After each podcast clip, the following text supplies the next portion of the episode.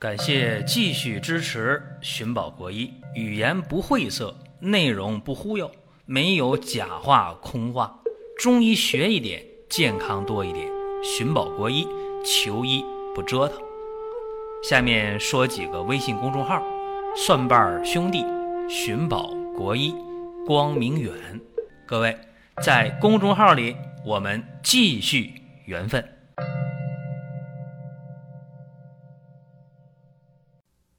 本期的话题呢，说一说慢性阑尾炎的事儿啊。这个慢性阑尾炎呢，确实比较苦恼，就是两难的境地吧。你说他手术吧，总觉着哎呀，还是别切了吧，反正现在不遭罪。那你说他不切吧，总还是提心吊胆，说万一哪天我去出门了，我出差，我旅游到外地了，这阑尾炎真的犯病了，用药再控制不住，咋办？在外地的话，你来个手术，这下可就麻烦了，没人照顾，是吧？又花钱，又陌生环境，再上点火，怎么办？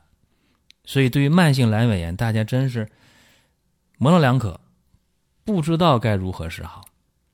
其实呢，慢性阑尾炎呢，归根结底就是急性阑尾炎拖拖拉拉，叫迁延不愈啊，就造成这个情况了，反复发作，怎么办呢？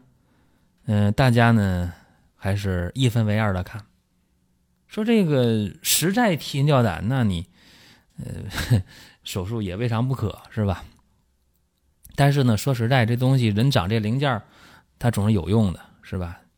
有研究说阑尾有一定的免疫功能，所以不切呢也挺好。啊，这不切的话怎么办呢？哎，今天讲用鸡血藤，就一味药啊，解决这个事情。有人说靠谱吗？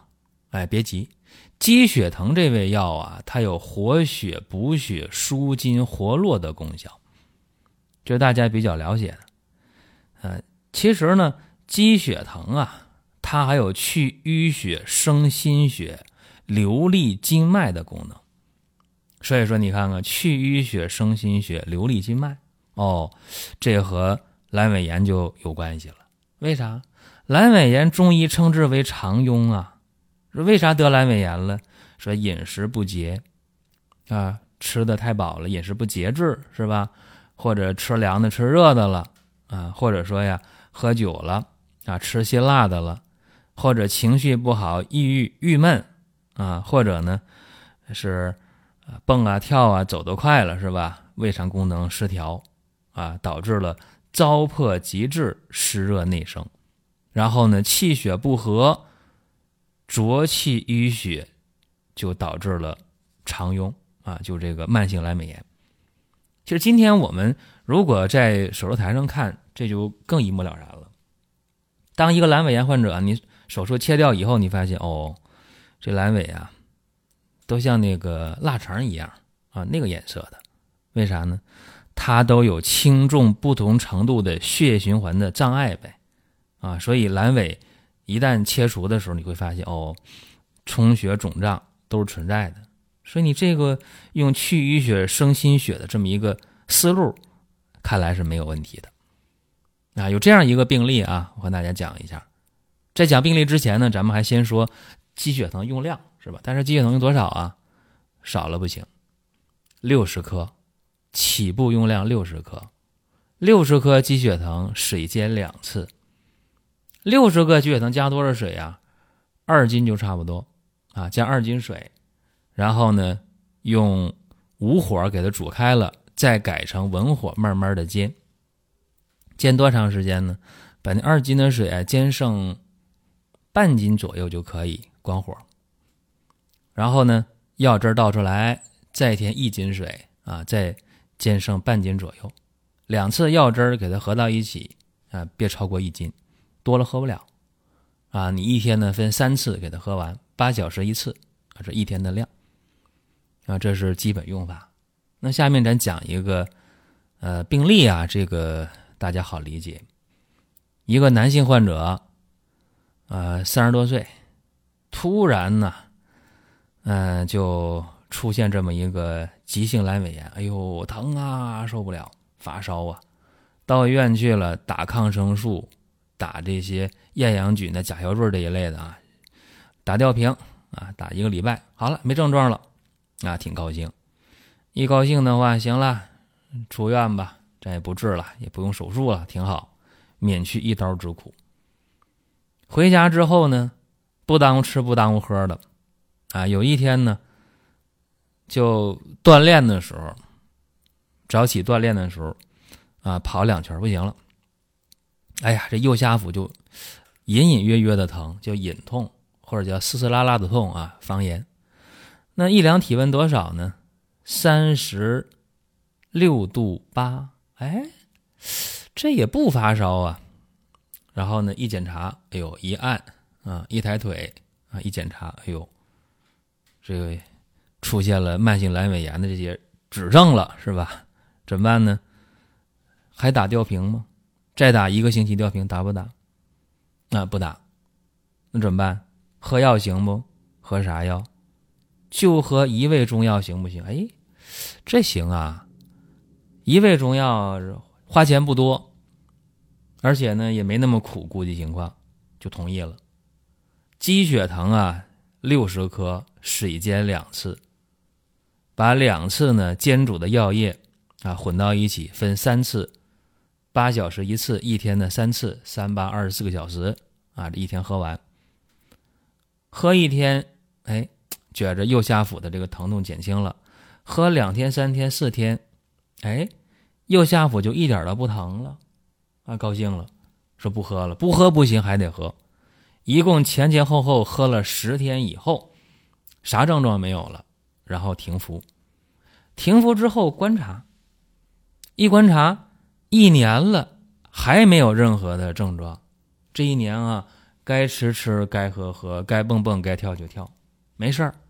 啊，你什么喝啤酒，什么撸串儿是吧？什么吃辣的，吃凉的，都没事儿。所以说这就经受住考验了，你看，这是一个特别简单的一个小方法。如果说大家有机缘听到这个节目了，然后你真的去用，效果非常好，那你不就是赚了吗？对吧？当然有人会问啊，说这个方法我能用吗？哎，这个方法你能不能用？我不能替你拿主意啊，我只是呢讲了这么一个方法啊，仅供参考。那么你用之前呢，你可以征求临床医生的意见，啊，或者你自己拿主意。但是我们仅仅介绍方法，不负责对你是否有效啊，也不负责说这一个方法谁用都行吗？这也不负责啊。所以说大家呢要自己去给自己拿这个主意啊。我们只是介绍一个成功的方法，至于说对你是否呃有效，这个很难讲啊。但是有一点确定啊，就是慢性阑尾炎这个事儿。呃，一旦疼了，一旦体温往上边升了，呃，自己在家里边呃，别去随便的去治啊，以免耽误，是吧？你万一耽误了，万一阑尾穿孔了、化脓了呢，这就不划算。再一个，刚开始呢，一开头我也讲了，我说慢性阑尾炎呢，最好是给他治明白、治利索，要不然你总是对他提心吊胆的，哎呦，旅游也不敢去，哎呀，出差呢心里也犯嘀咕，是吧？万一在外地犯病了呢？我就有一个朋友，慢性阑尾炎就是这样，啊，好几年了，经常犯，总是打吊瓶啊，吃抗生素啊，啊，这么维持着，啊，有一回呢，他就出差了，结果第二天到外地的第二天，慢性阑尾炎急性发作，疼的受不了了，体温也上来，发高烧了，到医院去直接给摁住了，好了，别走了，赶快啊手术。结果花钱遭罪，身边没人，啊，亲戚朋友都不在，啊，非常上火。手术以后，呃，第四天还第五天我忘了啊，坐飞机就回来了，实在待不了了。为啥？这没人照顾他，他心情还不好啊。所以说，我提醒各位，这个慢性阑尾炎，你真得把它当回事儿。特别是有一些慢性阑尾炎吧，他平时犯病的时候也不那么典型。你说就疼的要命吗？也不是，隐隐约约的疼一点儿。